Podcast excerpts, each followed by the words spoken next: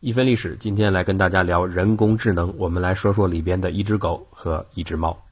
最近一周啊，在全世界掀起霸屏狂潮的是一只叫狗不是狗的电脑 AlphaGo。准确的讲，AlphaGo 是 DeepMind 公司研发的一台超级计算机上运行的围棋对弈程序。长久以来，人们一直认为围棋最能体现人类智慧，因为在围棋对弈中，变化之复杂是难以穷尽的，不仅要靠计算记忆。更需要靠人类的直觉，而感觉是计算机最难以掌握的。所以，尽管凭借超强计算力的计算机早在上个世纪末就已经在国际象棋领域完胜人类世界冠军，但围棋一直被认为是人工智能的禁地。不过，在人工智能领域的专家看来，围棋尽管非常复杂，但仍然是一种明确的、逐步进行的有限变化的计算任务。因此，取得对它的突破只是时间问题。果不其然，AlphaGo 如今的表现已经明白无误地证明了这一点。二零一五年十月，他以五比零完胜欧洲职业围棋冠军樊辉二段。短短五个月后，二零一六年三月，他又成功地战胜了世界围棋最强者之一的李世石九段。那么，这只疯狂的狗究竟为什么这么厉害呢？其实，厉害的不是机器，而是背后的人，就是来自 DeepMind 的黄世杰团队。传统的围棋设计程序更多的都是从规则入手，希望把人类围棋高手的经验以及行棋技巧用程序语言编制出来，尽可能完整的表达，让计算机掌握。利用计算机丰富强大的记忆能力，能够在实战中选择这些已经制定好的教条与人博弈。然而，这样的程序设计思路似乎遇到了瓶颈。不管怎么调整程序、改变设计原则或者提高计算机的硬件性能，其力总是难以提高。根本的原因之一就是这样的方法太教条，无法应对千变万化的棋局。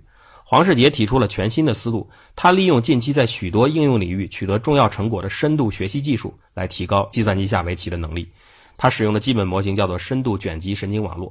这个词听起来很深奥，但是其实理解起来不困难，就是一个分类器，主要解决分类问题。生活当中大量看似不是分类的问题，其实都是转化成分类问题的。比如，垃圾邮件过滤就是把邮件分成正常和垃圾两类；天气预报就是把不同的区域分成阴晴雨雪等类；精确广告推送就是把用户分成户外用户、母婴用户、体育健身用户以及吃货用户等类；人脸识别就是把面部图像分成是你或者不是你两类，等等还有很多。分类器运作的原理呢也非常简单，首先提供一堆已经正确分类的样本，这叫做训练集合；然后呢，工具会把这些样本拆分，计算出许多的特征量，这就是卷积过程。不同的特征量对于最后决定样本这个分类结果而言，它的重要性是不同的。这些重要性的参数就形成了一个网络。只要为这个网络设定好正确的参数，那么任何新的对象进来，分解的特征量经过这个网络综合运算后，就能得到正确的分类。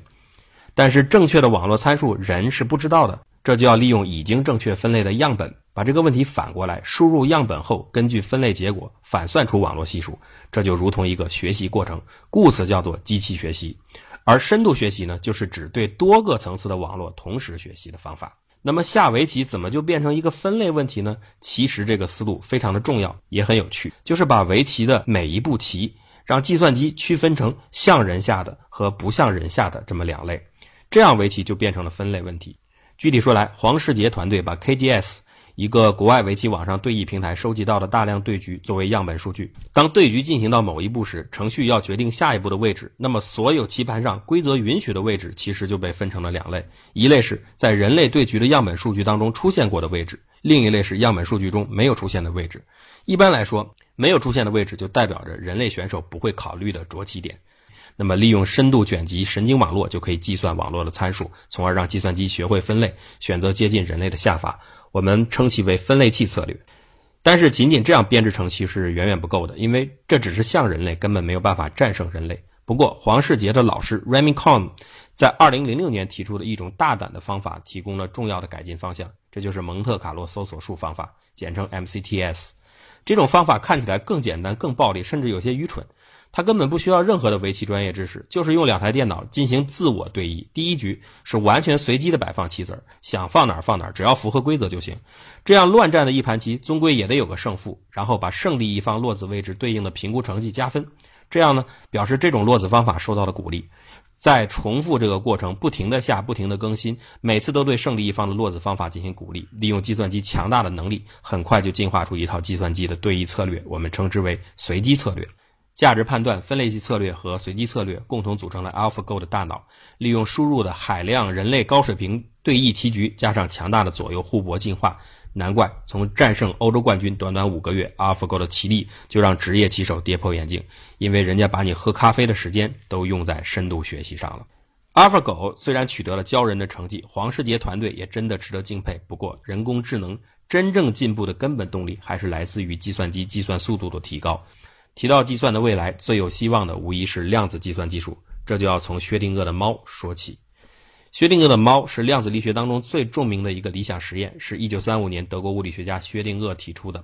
一只小猫被关进一个装有毒气触发装置的箱子里，毒气开关被一个有百分之五十几率发生衰变的原子控制。如果原子衰变了，放射出的粒子就会触发毒气，让小猫死亡；反之，小猫就活着。当我们打开箱子时，看到的猫只有两种可能：生或者死。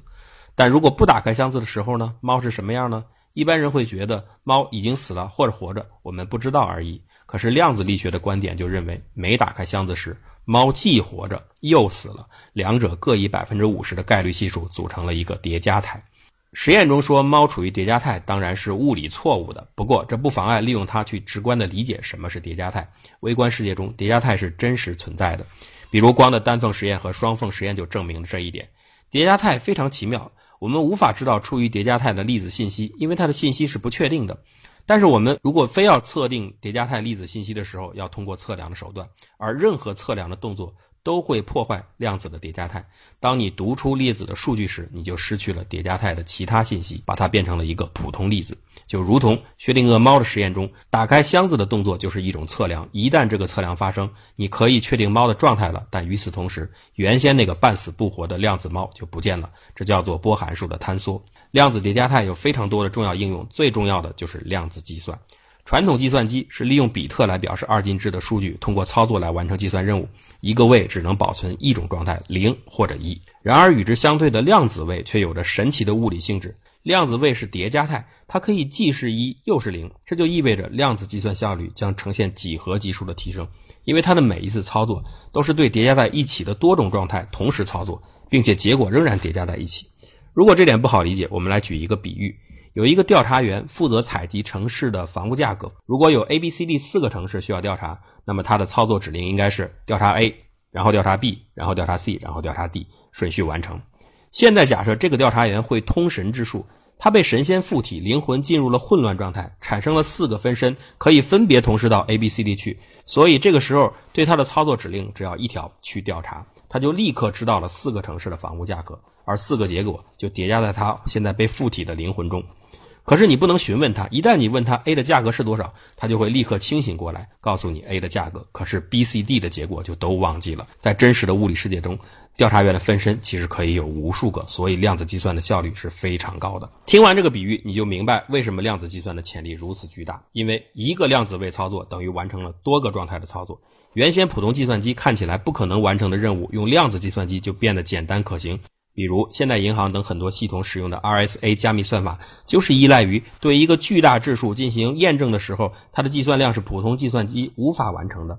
而1994年，彼得·秀尔提出量子质因数分解算法后，利用量子计算方式破解 RSA 的算法就变得可能，这就引起了人们对量子实验的重视。而现在，人们已经在实验室里用十四个量子位真实的完成了自然数十五的因子分解。2015年5月，IBM 做出了重大贡献，他们开发出了四量子位的圆形电路，这成为未来十年量子计算机发展的基础。中科大的潘神潘建伟教授就说过，未来不长的时间内。能够用于某些专门问题计算的超级量子计算机已经可以预见得到。阿尔法狗证明了人工智能的现在，薛定谔猫预示了人工智能的未来。人工的颜值是被世界的压力改变，人工的智能却是改变世界的动力。